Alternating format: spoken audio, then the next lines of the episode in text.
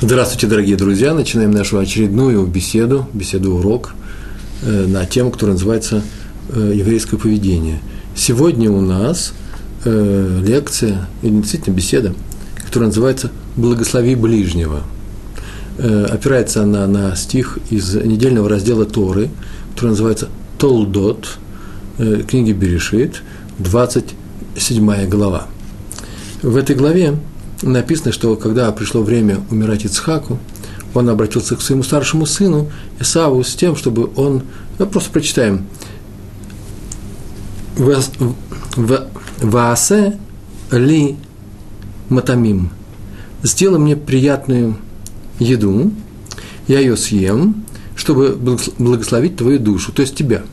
Приготовь мне, пойди на охоту и принеси мне дичи, как ты умеешь это делать, и приготовь мне все это, э, как ты умеешь это делать, принеси мне, и я тебя благословлю. Э, два слова сначала о том, что здесь рассказывается. Э, наша тема называется «Благослови ближнего», и как раз здесь этот стих говорит о благословении Исхака, своих сыновей Исава и Якова. Подразумевается, что сейчас Исхак даст главное благословение своей жизни – то самое, которое он получил от Авраама. Это не что иное, как благословение еврейского народа. Э, вот кто его получает, тот и становится родоначальником, э, прародителем евреев. Ишмаэль не получил его, а получил его э, Ицхак, и он стал одним из наших працев. Дальше, как известно, от Ицхака это благословение и это миссия стать прародителем, руководителем еврейского народа, родоначальником э, была передана Якову. А как это произошло? На самом деле Ицхак собирался дать благословение своему старшему сыну Эсаву, не Якову. Есть, кстати, между прочим, мнение, что он собирался его просто поддержать Исава. На самом деле он прекрасно знал, кто такой Исав, что он притворяется, что он хочет получить эту браху, э, притворялся э, последователем того дела, которое, которым посвятили своей жизни и Авраам, и Ицхак. Но это было только притворство. А на самом деле его интересовали только материальные, э, материальные заботы, его интересовала только материальная жизнь, и никакого Галамаба он об этом даже и не думал. Тем более, э, и тем менее он собирался стать руководителем такого святого народа, как евреи, которые должны были идти по э, стопам Авраама и его отца Ицхака – есть мнение, что он собирался просто поддержать Исаву, чтобы он тоже остался в рамках еврейского народа, а працам евреев будет. Но другие говорят, и большинство других комментаторов говорят, что так вроде бы видно из текста, что он видел своим продолжателем именно Исава.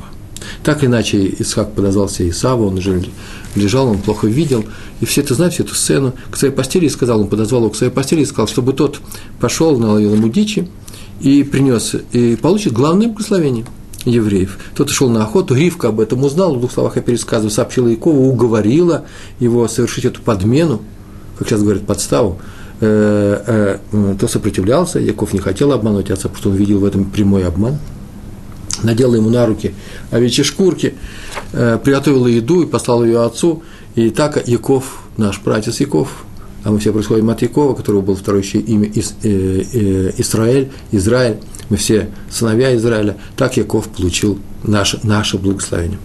В конце все закончилось достаточно хорошо. Исав тоже получил свою браху, благословение по-еврейски, которое ему предназначалось, соответствовало ему, но затаил злобу на своего брата, и тому пришлось бежать по совету своей матери от гнева Исава на север, за границу, к родственнику Лавану, где он, в принципе, в принципе, все тоже обернулось хорошо, он женился на, взял в жены четырех э, четырех девушек из, из семейства Ламана, э, Лавана и вернулся в Израиль. Собственно, так мы с вами и произошли как народ, как семья сначала, а потом из этой семьи произошел народ. И вот мы сейчас читаем стих, в котором написано «Приготовь мне еду», так говорит Исхак своему сыну Исаву, «я ее съем и благословлю, благословлю тебя». В этом месте все комментаторы, я вот взял комментатора, которого зовут Рабейну Бихаи, э, пишет на это, э, так комментатор, комментаторы отмечают, Исхак не собирался вообще вкусно есть. Это не этого была проблема в этот день. Он вообще мог позволить себе есть хорошую еду в любое время суток. Он был патриарх большого рода, богатого. Он собирался, не собирался вкусно поесть, а заодно дать браху. Нет, он хотел именно дать браху. Это была его цель. Но он хотел дать ее в радостном состоянии духа то есть сделать с собой нечто такое, такое состояние, при котором благословение получается наибольшее, э, качество благословения наиболее хорошее. То есть он хотел э, подняться на высоты духовного уровня при помощи того, что просто э, физически сделал бы удовольствие своего тела. Между прочим, это старая вещь, всем известно, что когда мы э, общаемся с людьми, то удовольствие от нас другие люди получают именно тогда, когда нам радостно. А радостно нам, заметили, всегда, когда мы э, поели, отдохнувшие, э, когда мы, наше тело не чувствует усталости и так далее. Если человек чувствует себя усталым, лучше ему дать отдохнуть, а потом с ним общаться. То же самое с благословением, с духовной вещью. Он хотел дать свою браху, именно находясь в радостном состоянии духа. Для этого надо было ему поесть. Вот это и есть сегодняшняя, наша сегодняшняя тема. Надо благословлять других людей именно в радостном состоянии. Не обязательно, когда у нас повод для радости, например, свадьбы, когда кто-то хочет получить меня браху, он придет, скажет, Реброван, дай мне браху, я скажу, подожди, завтра у нас будет свадьба, одного из моих учеников я тебе дам. Нет. Э, свадьба, рождение ребенка и так далее, а именно когда надо благословить у человека, который благословляет, должно быть радостное состояние. А для этого мы сами сознательно входим в состояние радости. Мы управляем собой. То, что сделал Ицхак, Ицхак сделал очень простую вещь. Он решил э, поесть. Тоже не все э, сказано здесь, что он просто хотел быть сытым после еды. Сейчас мы отметим еще несколько особенностей этого состояния. Рабыну Бахаи продолжает. Зачем Ицхаку надо было есть? Для разного состояния. Ну, известно, известно, что когда поддержишь, поддержишь свои физические силы, будут поддержаны, если так можно сказать, поддержаны и духовные твои силы. И когда, тогда ты можешь воспринять, вот так скажем, тогда ты можешь воспринять то, что называется по-еврейски рух койдыш. Это такой, испытать такой испытать такое влияние святости, которое передашь тому, кого, кого ты, в принципе, сейчас благословляешь. Вот об этом сказали наши мудрецы. Они так, такую фразу сказали. Шхина – это, под этим словом подразумевается, ощутимое присутствие Всевышнего. Человек чувствует, что Всевышний рядом с ним, он всегда рядом с нами. Но он не всегда дает это почувствовать. Вот это называется шхина. Шхина, ощутимое присутствие Всевышнего рядом с нами, присутствует не там, проявляется не там, где царят уныние и печаль. Это главная вещь. А только там, где царит радость. Не веселье, не обузно, а говорю именно радость, радость состояние духа. Я думаю, даже не надо пояснять эти слова. Поэтому Исхак попросил именно мясо. Пойди за дичь налови, приготовь ее, я буду есть это мясо. Пойди на охоту и налови мне. Ибо, как сказано, нет радости, радостного застолья, есть и на столе нет мяса. Поэтому, кстати, во все еврейские праздники, еврейские праздники мы обязаны есть мясо. Благословение данным Ицхаком Якову говорится, очень интересная фраза, пусть Всевышний даст тебе от небесной росы и от лучшей доли земли, и много хлеба и вина. Под росой, наверное, подразумевается, поскольку это в Израиль, э, в земле, э, в стране Израиля. Э, подразумевается роса и дожди, дожди, дожди, здесь это очень важная вещь. Лучшая доля земли – это хороший урожай, а так много хлеба и вина также. То есть, как только Ицхак почувствовал, исходящий от, э, от его сына, от Якова, запах Ганедана, а это не просто запах, это духовная составляющая. Запах Ганедана – это значит полный человек э, э, достиг полного совершенства в эту секунду того совершенства, которое э, э, царило среди людей, когда они пребывали еще Адам и Хава в Ганедане, райском саду. И он это почувствовал и увидал тем самым, что тот постоянно занят Торой, он учит Тору, и понял, что тому сейчас полагается, поскольку он занимается Торой, и материальное счастье. Поэтому сейчас он ему сказал, очень простая вещь, духовная браха, которая тебе полагается, роса с неба, и земная браха, тоже тебе полагается, это урожай хлеба и винограда. И он это сказал, э, поев принесенной еды. Э, то есть э, Яковом, то есть состояние радости. Ну, маленькую историю сейчас расскажу, а потом дальше расскажу теорию. История эта э, рассказывается про... У меня свой любимый персонаж среди раввинов, о которых я очень люблю рассказывать. Я не являюсь его учеником, но историю его собираю. Это Рэба из Чебани. Было такое место, местечко в Румынии, про него очень много интересных историй, и в каждой из них он выступает просто как необыкновенный мудрец. Такие вот анекдоты про раввинов – это про него. Э, однажды к нему пришел Караб из Чебани э, накануне Рожа Ашана, Рожа Шона, да, э, один человек, Равин, кстати, между прочим, к, для того, чтобы получить браху благословения. И э, Рабидов Бериш Веденфельд, так его звали, так его звали, такая у него была фамилия, э, Раф из Щебани, хасидский праведник, мудрец, талмудист, э, он э, его встретил, и что у них произошло. У этого человека был, оказывается, старший сын, тот, кто пришел за брахой, который долго не мог жениться. Не получался у него. Уже и возраст проходил. Я не знаю, какие, э, в каком возрасте он находился. Так было написано, что он долго не мог жениться. Для него, для него он и попросил браху у э, Равина, у Рэбби из Чебани. Равин дал ему радостно, очень радостно браху, чтобы уже, так он сказал, чтобы уже в этом году мы увидели твоего сына под хупой. Так оно и будет, никто не сомневался, так оно и вся бывало. Все, что он сказал, вся бывало. Не всегда все он говорил. Вышел тот человек от э, Рава Мечевани и сказал из Чевани, подумал, ой, с какой легкостью дал наш Равин эту браху. А ведь у меня еще есть второй сын на подходе.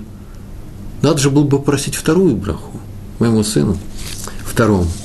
И что вы думаете? Он набрался храбрости и вернулся и попросил браху, за, э, зашел за второй брахой. Раф снова к великой радости дал и второму сыну, для второго сына благословения, чтобы мы и его уже в этом году увидали счастливым женихом, который стоит под свадебной хупой. Тот человек посмотрел, воскликнул тоже радостно и говорит, ой, у меня еще есть третий сын, он тоже вообще-то скоро начнет искать себе невесту, может быть, Раф э, даст э, ему тоже браху. Раф посмотрел на него и спросил, а ты осилишь три свадьбы сразу в, одно, в один год? Тот сказал, это тяжело, конечно, но, по-моему, ну, помогут люди.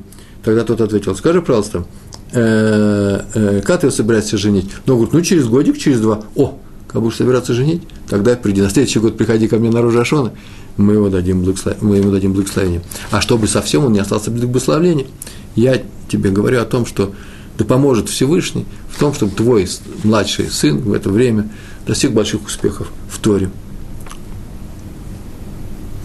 Так оно, так оно и произошло. Младший сын так удачно стал э, учиться, что, надо сказать, сам отодвинул срок своей женитьбе, женился попозже, стал большим раввином э, в тех местностях, э, фамилию тоже приводилась.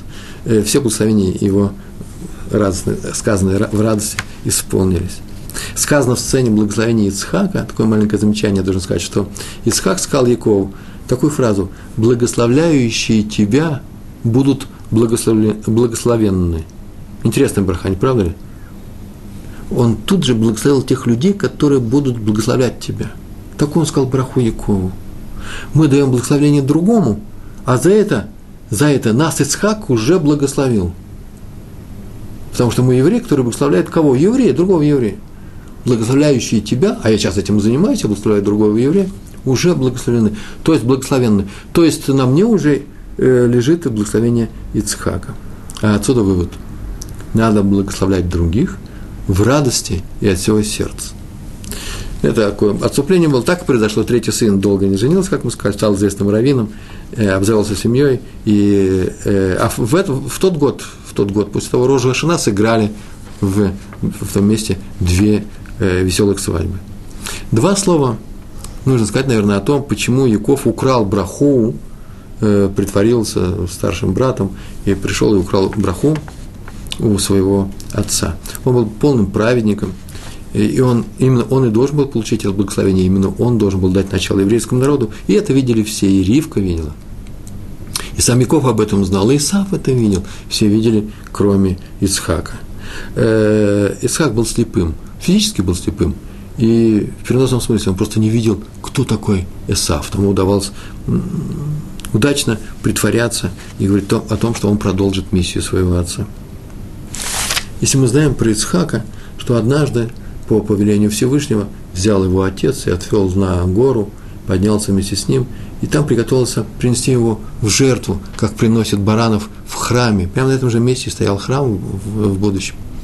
И Ицхак хотел помочь отцу выполнить эту заповедь, заповедь была дана отцу, и он был настолько сильный, крепкий человек, уже с детства он был, что он попросил себя связать, чтобы он нечаянно не потерял кошерность. Нужно, чтобы э, животное, если это животное приносится, чтобы оно ни, ни, нигде не дернулось э, чтобы оно э, смирно, тихо умерло во время шхиты. И попросил тебя связать. Вот это слово «связать», акеда, связывание, и является термином этой, этой сцены, акедат Ицхак. Мы не говорим жертвоприношение Ицхака, а и связывание. Сильный мальчик был. Ну, мальчик, я не знаю, сколько ему лет было. По нескольким вариантам есть несколько, несколько вариантов есть этому. Так или иначе он лежал, и Мидраш рассказывает – я всегда говорю на, на своих семинарах, на своих уроках эту сцену, она меня и сейчас трогает. И он лежал, и глаза он не закрыл, он смотрел наверх большими глазами, а в это время, как в Мидраш написано, э, э, Малахим, ангелы обратились к Всевышнему с просьбой пожалеть этого мальчика, потому что нельзя его убивать. Это э, один из самых высочайших людей в истории человечества, от него должны произойти тоже высокие люди. И если ты сейчас их уберешь, это будет заслуга праведнику Авраама за все дела, которые он делает – Ничего этого не произошло. Э, э, Всевышний дал приказ через ангела не посылать свою руку и так далее. Но перед этим ангелы плакали, они просили не убивать Ицхака. А Ицхак лежал широко открытыми глазами и увидел над собой третий храм, который стоит над Иерусалимом. Он и сейчас стоит. И в эти открытые, широко открытые глаза упали слезы ангелов. И поэтому он ослеп. Он был настолько сильным человеком – что никогда больше ничего не замечал. И все остальные истории в его жизни, он просто поднялся на уровень, на уровень ангелов. Все остальные истории – это история про его детей. И даже сцена, где он дает благословение сначала Якова, а потом Исаву, это история про Якова и Исава. Сам Ицхак уже не участвовал в жизни людей, не принимал решений, что он был полным праведником. Он поднялся тогда на небо, он был Ола. Ола – это поднятие на небо, это самая большая, полностью сжигаемая жертва в, э, на жертвенники храма. Про, про него так и говорят, ола. Но смотрите, есть же и минус во всем этом. Ты сильный человек, ты настолько уверен в себе, что никогда не ошибаешься, и теперь тебе боятся другие люди сделать замечание, показать, что это ошибка, ты неправильно себя ведешь с Исавом. И поэтому пришлось поступить каким образом поступить? Очень просто. Отобрать не совсем честным образом э, браху у Исава, притворившись Исавом. Э, дело в том, как, а потом, когда все выяснилось, оказалось, что все нормально. Почему? Потому что, оказывается, Исав до этого сделал еще одну оплошность, большую оплошность. Здесь он долго путешествовал, долго ходил за, за дичью. А однажды он продал свое первородство за тарелку супа. И как это можно вообще про это первородство? Да в том и можно, что он согласился с тем, что он не хочет никакого, никакого духовного будущего. Не хочет Олам Аба, вообще ничего не хочет. Вот так сказал, каждый день я иду на смерть, то есть я боюсь смерти. После смерти нуль, ничего, чернота, провал. Он был такой единственным первым атеистом в этой жизни. Лучше матери... материальная тарелка супа, чем ваши гипотетические жи... существование, ваше гипотетическое существование в жизни, в мире грядущем. И когда он узнал от отца, что браху тот уже дал какому-то другому человеку, он сразу понял, что это Яков, сказал, ой, второй раз меня Яков обманывает – на что отец резон спросил, стоп, стоп, стоп, скажи мне, пожалуйста, а где это был первый раз? И Сав сказал, что первый раз он меня взял, купил первородство. Отец не спрашивал, как это можно продать или купить первородство. Он посудился, что и ты его продал, так что ж теперь хочешь? Ты теперь не мой первенец. Ты сам распорядился своей судьбой. И поэтому тут же ты отказался от еврейской миссии. И поэтому тут же отец подтвердил то, что он ту браху, благословение, которое он дал Якову, оно сейчас утверждается, и отступления уже никакого нет, и э, Яков получил благословение и стал нашим праотцем. Это, это все отступление было. У нас тема давать благословение в радости, мы возвращаемся к нашей теме. Браху давать нужно не только, когда ее тебя просят, но когда ты сам видишь, что человеку полагается браха, что ему нужно помочь. Браха – это помощь. Мы сейчас поговорим о самой природе брахи, но сначала как это работает, а потом почему это работает. И известный рассказ про Рава Шломо Залмана Долинского, Долинский, это был любимый ученик, э, тоже большой Талмит Хахам, мудрец, э, любимый ученик мудреца и праведника, которого звали Сабы Скелема, мы несколько раз говорили о нем, такая известнейшая, очень яркая личность в литовском еврействе – Однажды в молодости э, Раби Шлома Залман Долинский очень, он так-то рассказывал, рано, рано-рано утром в серьезную зиму, был лютый мороз, э, они вышли вместе с отцом утром из города, а город это был Слободка, пригород города Ковна. Я так полагаю, что вообще отдельное местечко было, сейчас они слились. И они пошли в какое-то отдаленное местечко по, своим, по какому-то своему делу. Холодная снежная зима, они шли бы за снежные дороги, и тут они увидели, что в город рано утром приближается огромная телега с огромным грузом, и настолько тяжелый груз был, что лошадь, которая утащит, уже просто задыхается, а рядом идет возчик, извозчик, да, и подталкивает эту телегу. И страшно было на это смотреть, оказывается, эти люди просто, они же входят в город, значит, они всю ночь шли, и отец, когда проехал мимо них эта телега с этим грузом, отец почему-то вдруг пошел за этим человеком, шел, и тот даже не оглядывался, не видел его, он шел и что-то шептал. Потом вернулся к отцу, и они пошли дальше, э, к сыну, потом они пошли дальше. И сын его спросил, а в чем дело, что ты сейчас сделал? Надо вам сказать, что Раф Шломо Залман Долинский был Куэн, и отец его Куэн. Куэн – это те люди, которые благословляют э, евреев во время праздников, специально из благословения.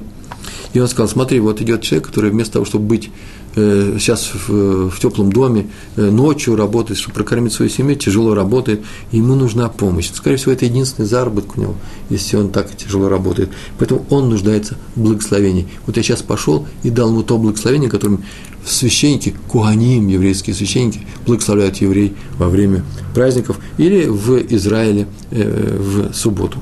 Это специальное благословение, наверное, уже и увидели неоднократно, когда делают специальную фигуру руками, закрывают столитами и произносят те слова, которые заповеданы Всевышним Куэнам, нашим священникам, чтобы они благословляли нас. Э, вот эти слова он прошептал ему вслед. Кстати, перед благословением, когда куаним собираются благословить народ, они произносят специальное благословение сами себе, вслух, и мы отвечаем «Амен». Э, это такое благословение, которое всегда произносится перед исполнением любой заповеди. Вот э, многие заповеди, которые мы делаем, перед ними мы произносим благословение. Когда мы накладываем на себя тфилин, когда прибиваем мезузу и так далее. Э, произносим благословение, в, которых есть, в котором есть такие слова – благословен Всевышний, который постановил нам благословлять народ в любви. Это важные слова. Бава. В любви он нам заповедал э, выполнять эту заповедь. Э, кто такие Куэны? Это прямые потомки Аарона, брата Моше.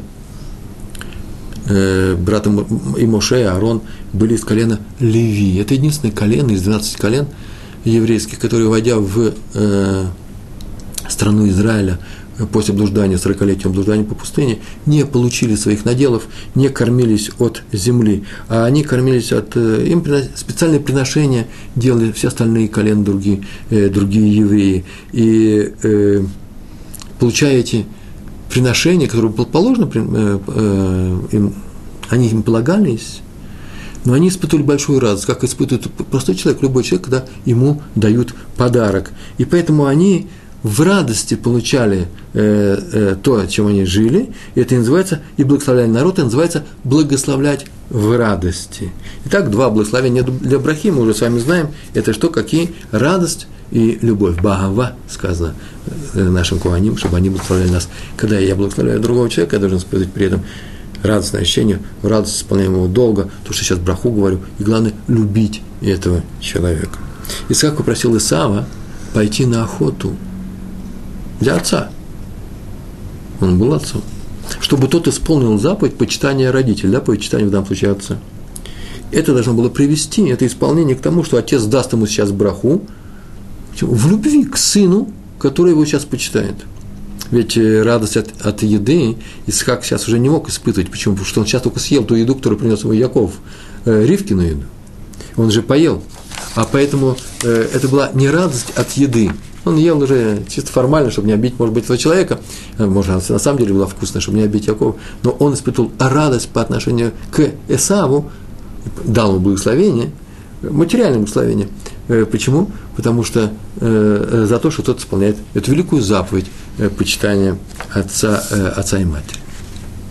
Следующая история у нас про раби Йосифа Розина, из, которого звали еще Рогачевер Ров, э, Равин из Рогачева, он там родился, э, жил он в городе Двинске, и когда к нему приходили люди за брахой, за благословением, перед праздниками, вообще в любое время, он всегда говорил, все об этом знали, идите за брахой к куганим, к кугенам, к священникам. И все понимали, что он имеет в виду Раби Мейра Симху Акуэна. Раби Мейр Симха Акуэн жил в том же самом городе, в Двинске, и они были большими друзьями, хотя один был э, хасид, а второй не был хасидом. И Раби Мейр Симха всегда так говорил. Не просто так, наверное, за этих слов и посылал его, Рогачо, Рогачевер посылал за браху. Он такую фразу говорил. Ну, поскольку ты веришь в то, что моя браха тебе поможет, что она исполнится, то поэтому будь благословен мой сын. Это было большое условие, это было первое условие. Если ты веришь в это, я тебе сейчас дам это благословение. Если веришь, веришь, ты получишь благословение браху. Что такое вера? Это исполнение заповедей. Верит во Всевышнего, а об этой вере и говорится, тот, кто исполняет его заповеди. Если человек не исполняет заповеди Всевышнего, вот насколько он исполняет заповеди, насколько он верит во Всевышнего, э, в, э, во Всевышнего, ну, в том формате, который предлагает Тора, по крайней мере. А другого мы и не знаем по крайней мере. И поэтому, если исполняешь заповеди, ты, у тебя будет благословение. И поэтому вывод, если хочешь получить браху, исполняй заповеди Торы. Мы сейчас просто с вами э, э, на пальцах, может быть, доказали, буквально на пальцах доказали такое великое правило. Хочешь получить браху, э, стань исполняющим евреем. История Раби Ашуа Карлинский, э, и сейчас живущий раввин в своей книге рассказывает, я смотрел эту книгу, что однажды, будучи очень молодым, он помог известному э, праведнику, которого звали Раби Хайм Ицхак Пупко, так вот звали. Он ему помог, тот был уже старый, в синагоге, где они вместе молились, он подошел к нему, у него упал талит с плеча, он ему поправил. Он ему поправил этот талит, и тот его благословил, прям тут же – я тебя сейчас благословлю, и он дал ему благословение. И объяснил всем остальным, всем своим ученикам, которые присутствовали, и ему самому, что так его учил учитель. Он, оказывается, был учеником, одним из э, самых способных студентов в Радинской Ишиве. Его учителем был Хофес Хаим. И он его так учил. Браху надо давать, когда человек исполняет какую-то заповедь. Именно это и есть смысл брахи. Чтобы Всевышний тебе помог, как помогает в этой заповеди. Какую заповедь исполнил, исполнил то? Помог исполнил тот молодой человек, э, Раф Карнинский, когда он был молодым, он ему помог, э, э, поправил ему талит. Это называется «помогай э, нашим мудрецам». Э, э, помогай им, уважай, проявляй уважение по отношению к ним. И он тут же получил благословение. По э, словам Хофисхайма, если человек уже делает заповедь, то дай ему еще и браху, если хочешь дать ему браху. Это как называется трэп, да? Уже машина уже едет в том направлении, так вот теперь ее можно и пригласить в нее пассажиров. Извините за это сравнение. Мы теперь знаем, что браха состоит, зависит от состояния того, кто ее дает, кто благословляет. Как мы знаем, то что мы знаем, что ее надо давать в радости. Еще будем говорить о благословениях в наших следующих лекциях, но сегодня у нас аспект именно радостное произнесение благословений. А также браха браха, благословение, зависит от состояния того, кто ее получает. А именно, какое состояние? Он занят исполнением мецвы или собирается заняться. Вы заметили, тот радуется, а этот собирается занять, исполнить некоторую заповедь. Поэтому мы идем, обязательно идем за благословением кровином, перед тем, как, например, ну, поехать на семинар. Я как учитель могу сказать, что каждый раз, когда я еду на новый семинар, еду за границу, я обязательно приду к своим раввинам, расскажу, куда я еду, чем я буду заниматься, и обязательно получу благословение, которое вне всякого сомнения мне на этих семинарах помогут, поможет. Э, не спрашивайте, поэтому, э, почему, если кто-то говорит, что у меня удачные семинары, э, откуда это? Сила это берется только от моих раввинов, которые меня благословили. И кого видите удачного лектора, удачного учителя, знаете, что это работа благословения тех раввинов, тех учителей, у которых эти удачные учителя учили в свое время. Но нужно еще одно условие для того, чтобы получить, дать благословение. Какое благословение? Произошел один, это очень важная вещь, я сейчас ее расскажу. Произошло это э, в синагоге Зихрон Яков. Зихрон Яков, тот, кто живет в Иерусалиме, прекрасно знает, что это недалеко от э, рынка, который называется Махане Иуда. Это в западной части э, города, но в центре. Э, э, рядом с улицей Яфо, целый район такой стоит, на Зихрон Яков, сразу за Геулой. И на Йом Кип, э, вот что там произошло на Йом Кипур. Йом Кипур, Йом Кипурим, это особый праздник, о котором сейчас я не буду рассказывать вам, но известно, что в этот день, когда читают Тору, после чтения Торы читают Мафтир, Мафтир Йона называется. Мафтир – это отрывки, которые читают по праздникам по субботам из пророков, сразу же за чтением э, отрывков, соответствующих отрывках Торы, по свитку Торы, э, на том же месте, прямо сразу же, благословляя, делая благословение. Так вот, Мафтир Йона считается очень ценным для Йом-Кипур. Да, такое ценный? Э, во многих общинах э, это непривычно, может быть, слышать, непривычно видеть для тех людей, которые, ну, просто еще не привыкли к этому, еще мало это видели. Во многих общинах производится своего рода аукцион, продают места, э, не места, а вызовы к Торе.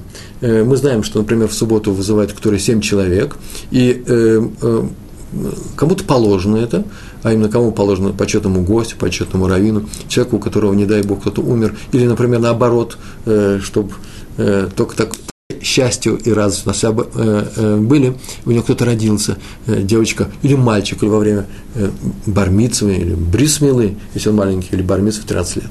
Такого человека вызывают без очереди, без всего. Он, ему дают просто такое место. А все остальные имеют право купить. Как покупают? Покупают как аукционом, кто больше заплатит. Понятно, что деньги в это время не даются, это суббота или праздник, в Йом-Кипур какие деньги, но главное, что относиться к этому нужно очень просто.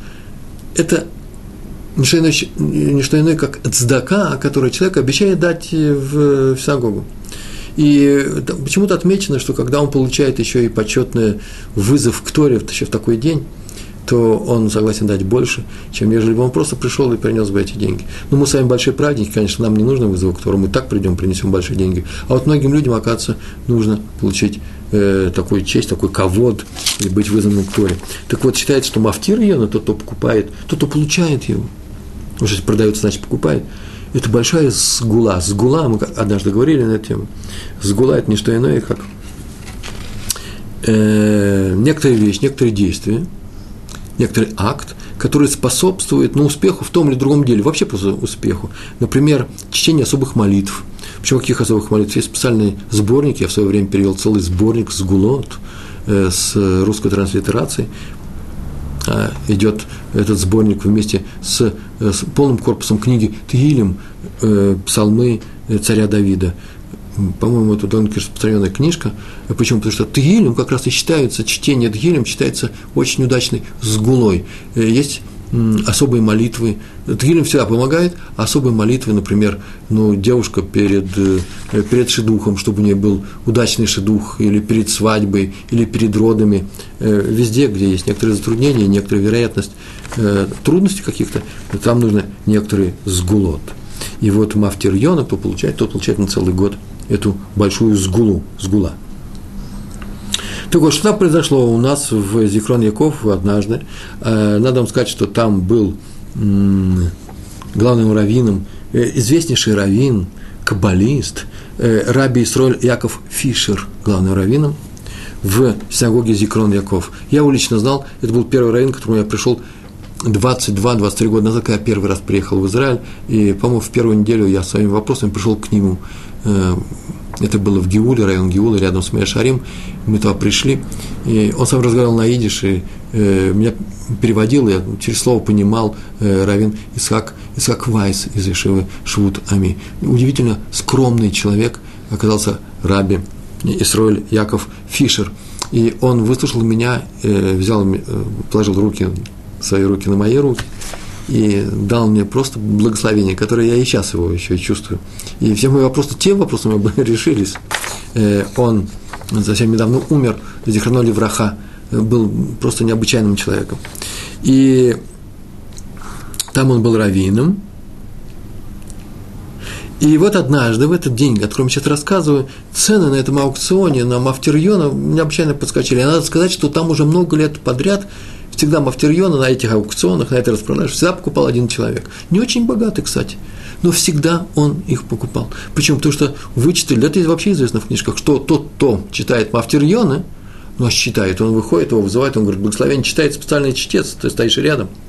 Тот, кто покупает Мафтерьона, то обеспечено благословение на долголетие, на продление э, э, лет жизни.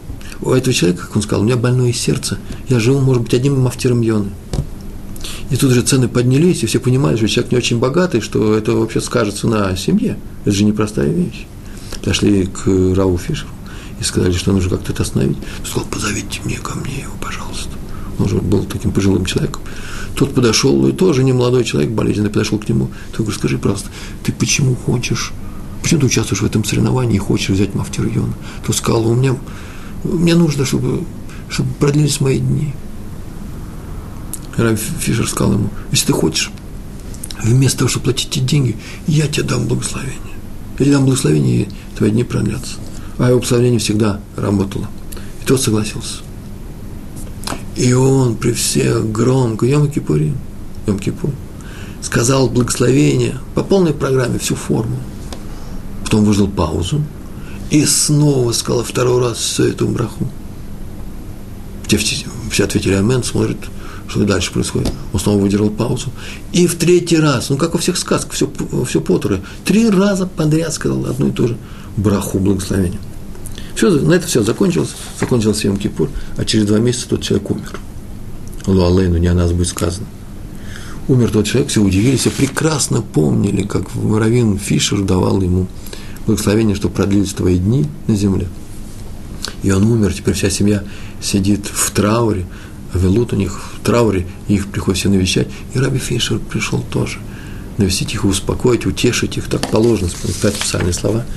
И кто-то из родственников того человека, кто-то из сыновей, скорее всего, не выдержал и сказал, вот, вот, а вот наш отец не проявил упрямства, согласился с Равином и отказался от того, чтобы купить э, Мафтерьона. И поэтому он умер. А не отказался бы, он бы сейчас, он бы сейчас жил. На что Раби Фишер ответил, а вы заметили, я произнес ее несколько раз. Сколько, ну, кто же не заметил, все заметили. А вы знаете, что он так ни разу мне не сказал «Амен». Он с этим не согласился. Почему не сказал, это отдельная история. Но известно, что если ты не отвечаешь «Амен» на браху, ты к ней никакого отношения не имеешь. Если ты слышишь, когда кто-то говорит благословение или в синагоге, и ты не отвечаешь «Амен» на благословение, благословение чего? Кого? Всевышнего, ты, получается, ты не с теми, кто с этим, с этим благословением поднимается духовным ростом, очень высокий духовный рост поднимается кверху. Все, ты сам себя садил с этого поезда.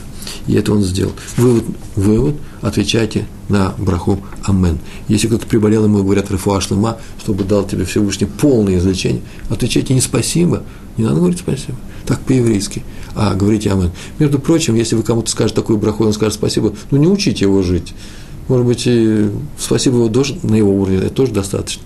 Но мы же с вами теперь уже знаем о том, что нужно говорить Амен. Амен – это, значит, я согласен, я тоже имею долю в этом благословении. Еще один важный момент, который я должен вам сказать сейчас.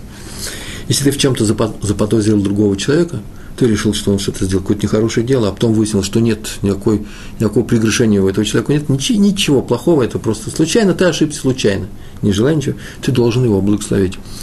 Э, знаете, для чего это делается? Чтобы твое, благослов... чтобы твое подозрение не стали рассматривать на небе но приняли в рассмотрение, в, приняли к сведению твою браху э, в адрес этого человека. Это важная вещь.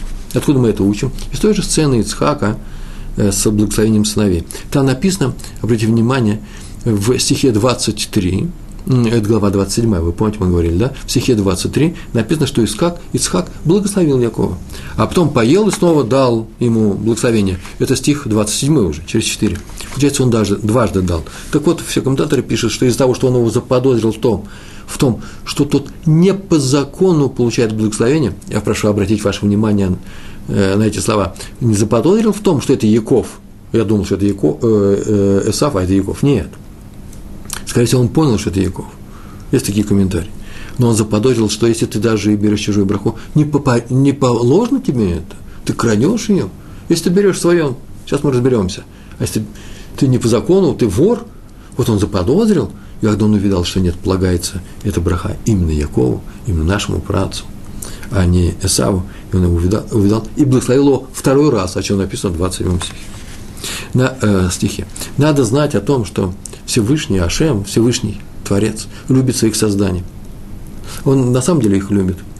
И в чем проявляется эта любовь? Он исполняет и вообще хочет исполнить наше, любое наше желание. Если у нас появилось желание, и он его не исполняет, то смотрите, это или несерьезное желание, или мы не умеем желать как следует, или оно нам навредит.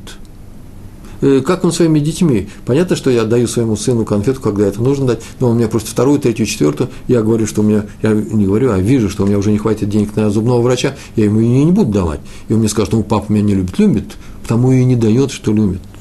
Не все Всевышний нам дает. Он исполняет любое наше желание Всевышний ровно настолько, насколько, насколько, насколько мы выполняем свою миссию, насколько мы проявляем именно проявляем в себе э, тот потенциал, который Всевышний в нас заложил. Поэтому любое пожелание, любое пожелание в адрес других людей, браха или клала, клала – это проклятие, моментально рассматривается на небесах.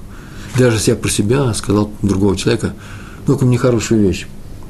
Какие слова бывают? Ну, нет, да, не покрышки, нет, это, мне извините, это слишком серьезно, клала, даже не хочу произносить. Ну, чтобы тебе было плохо, я даже не знаю. Этого нельзя говорить. Почему? Тут же будут рассматривать такую возможность, не сделать ли ему плохо. Почему? Потому что меня любят, а это мое желание. Хоть на немного, а мир качнется в сторону плохого или хорошего. Э, но э, все это зависит от того, на каком уровне я нахожусь. Если я на большом уровне, праведник, то понятно, что это выполнится скорее. А если я нахожусь на маленьком уровне, а тем более, если я злодействую, не дай бог, не дай бог, я нечаянно сказал сейчас, то понятно, что этому будет мало, э, мало принято к рассмотрению, но хоть что-нибудь да будет. Вывод следующий. Не говорите даже про себя там внутри, это мой совет. Так Тор нас учит. Даже про себя внутри совсем никто не слышит плохих пожеланий в адрес других людей, даже если, как вы думаете, вот секунду, как мы думаем, вот секунду, он заслуживает это. Ведь мы же не хотим соучастниками быть в убийстве. Не хотим. А поэтому никогда плохого о другом человеке не скажем ни вслух, ни про себя. А говорим только, а лучше вслух, только положительные желания. Тогда нам это будет зачтено по принципу, как мы поступаем с людьми, так и с нами Всевышний поступит, поступит с нами на небесах.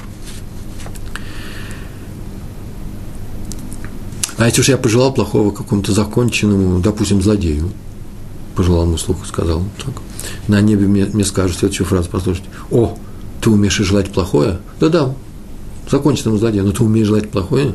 Сейчас мы изучим, заслуживаешь ли ты такого резкого, плохого суда с нашей стороны в свой адрес.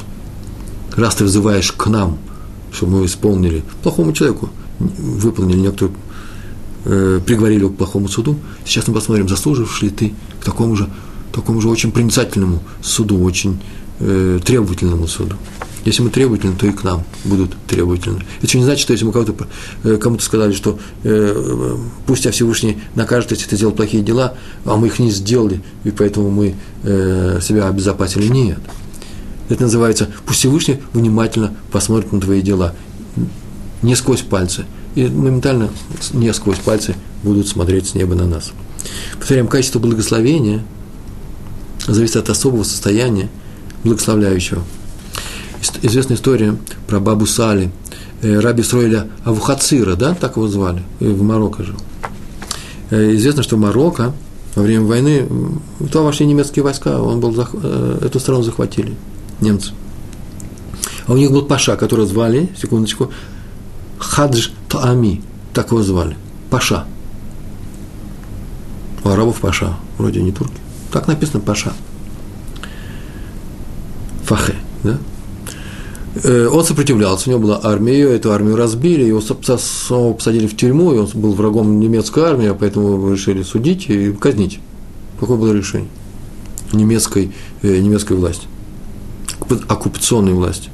И вот в день суда, когда назначили день суда, его из тюрьмы вели в суд по всему городу, по всей столице Марокко, какая там была у них столица, ввели по этой столице закованного, что все видели, как поступают э, э, с противниками, с врагами, ну, наверное, немецкой, немецкой власти, или кто там были, коллаборационисты, не знаю.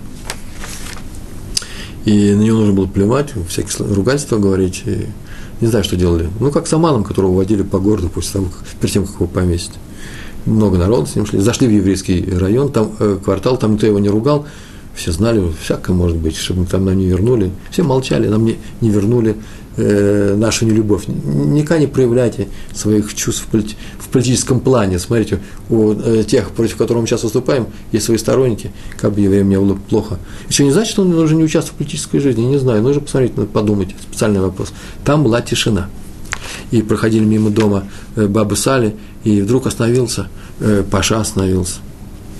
и видит, что а нужно всем выйти на улицу, и стоит э, Авухацира, Исраиль Авухацира стоит рядом с своим домом, и он проходит, Паша, они знали друг друга, и он говорит, посмотрел на него и говорит, ну, еврейский министр, сколько у тебя сыновей? Ты посмотрел на него, понятно, что если сейчас вступишь в разговор, тебя может, могут потом к этому привлечь. Вот ты разговариваешь с теми, кого вообще ведут на казнь. Отвечаешь ему на вопросы. Он помолился Всевышнему и отвечает. Ответил ему один. У меня один сын. О, в раби Строиля Хацира был один сын, известнейший раввин. Все его знают. И тот сказал, а где он? Вот он рядом стоит. Благослови его, сказал Паша. Благослови, скажи браху. Тот очень удивился. Ну, взял и благословил. Смотрел на него и сказал полную форму благословения. Потом посмотрел на Пашу, тот говорит, не, не так благослови. По-настоящему благослови. От всего сердца благослови. Как отец благословляет сына, которого видит в последний раз. Ну, умирай, наверное. Испугался. В Ухацер, это он рассказывает эту историю сам. Положил руки на своего сына, закрыл глаза и сказал проникновенную браху благословения своему сыну. И снова посмотрел на Пашу. Говорит, а теперь тут же, тут же благослови меня. И он его благословил. Сказал ему всю правду, потому что он был на самом высоком духовном уровне сейчас. Он общался со Всевышним, с ангелами, по крайней мере. И он ему тоже дал браху. И когда вели Пашу, это известный исторический факт, а вели Пашу в, в дом суда этого, выбежали навстречу люди, там, может быть, немцы, кто там в это время властвовал в стране, подбежали к нему, освободили его от всех цепей и ввели с почетом в, в, этот, э, в этот дом. Оказывается, пришла депеша из Берлина, где немцы объявили, что командование немецкое объявило, что оно решило вообще замириться с арабским э, сопротивлением, почему? Потому что у них сейчас большая миссия по борьбе там, по войне в Ливане, там, в Ливии, извините, в Ливии, в Египте и так далее, по завоеванию всего этого, они решили помириться и вернули ему власть. Кончилась война, и на следующий день, после всех, всех этих пертурбаций, пригласил специально на праздничный, на праздничный ужин э, Бабу Сали, был, Паша пригласил его, Бабу Сали там ничего не ел, а может, ему дали как раз все кошерно, а так или иначе были очень цветистые такие приветствия, всякие слова говорил, а потом в конце спросил, ты не удивился, почему я тебя попросил благословить своего сына? И мы с вами догадались, и Папа Саль сам догадался. Конечно же, я удивился, я сразу же понял, что ты хочешь. Ты хотел получить именно этот самый трэмп, это мои слова, да, здесь, сейчас, так он мне говорил. Я благословляю сына, я нахожусь на особом, в особом состоянии, и в это время та браха, которую скажу любому человеку, если я ему скажу, она будет действенной, как та браха, которую сказал своему сыну браха работает. Она была искренней и глубокой. Э, как известно, нет ничего глубже, чем благословение, которое отец говорит своим детям. Ну и два слова о брахе, что, само, что такое само, само благословение. Мы знаем, что обычно люди желают, независимо от того, от их веры в Бога, желают друг другу успеха, успеха в их каких-то делах, в их э, начинаниях или помощи они желают. Тут я вижу, что кто-то работает, говорю, ну, тебе помощи э, в неком состоянии. Если я верю во Всевышнего, так я вообще обязательно скажу, что помощи, чтобы ты выздоровел, Рафашлем, а? А звучит это обычно так, формула такая звучит, да поможет тебе Всевышний. А почему мы это говорим, кстати? Э, почему мы знаем, что человеку недостаточно одних тех усилий, которые он прилагает, а нужна еще и помощь, удача – ну, это просто наша жизнь, так делается. Иногда затрачиваешь все свои силы, и ничего не получается. Иногда чуть-чуть сделал, и все удачно. Поэтому удача – это великая вещь. А удача с небес тем более, а другой удачи не бывает. Не, бывает, что удача не с небес. А, знаете, когда поднимают человека, чтобы потом его совсем уже опустить. И э, мы знаем с вами, что э, есть еще одно правило, это правило Тора. Если человек, я сейчас прочитаю его, если человек идет правильным путем, мы говорили несколько раз, если человек идет правильным путем, небо ему помогает. А если он идет неправильным путем, небо ему не мешает. Так вот, мы и говорим, чтобы помогло тебе небо. Это наше пожелание. Чтобы, но это в каком случае идет? В том случае, когда он идет правильным путем. Э, вот это и есть смысл благословения. Всевышний тебе поможет. Э, ты все равно получишь э, тот результат, который, который ты заслуживаешь. Но благословение поможет. Благословение – это не что иное, как приятная реализация. То есть вещь, которую ты делаешь, она еще будет сделана с тобой в довольстве. Когда я еду куда-то, я знаю, что все, что не будет сделано со мной, будет литова к добру. Все, что мы делаем, будет обернется добром э, всем людям, рано или поздно. Но я иду специально к Равину, чтобы я получил браху, чтобы это еще получил удовольствие и от моей поездки, от этого урока, который сейчас я делаю, и чтобы вы получили тоже такие же удовольствия, нам нужно сделать браху.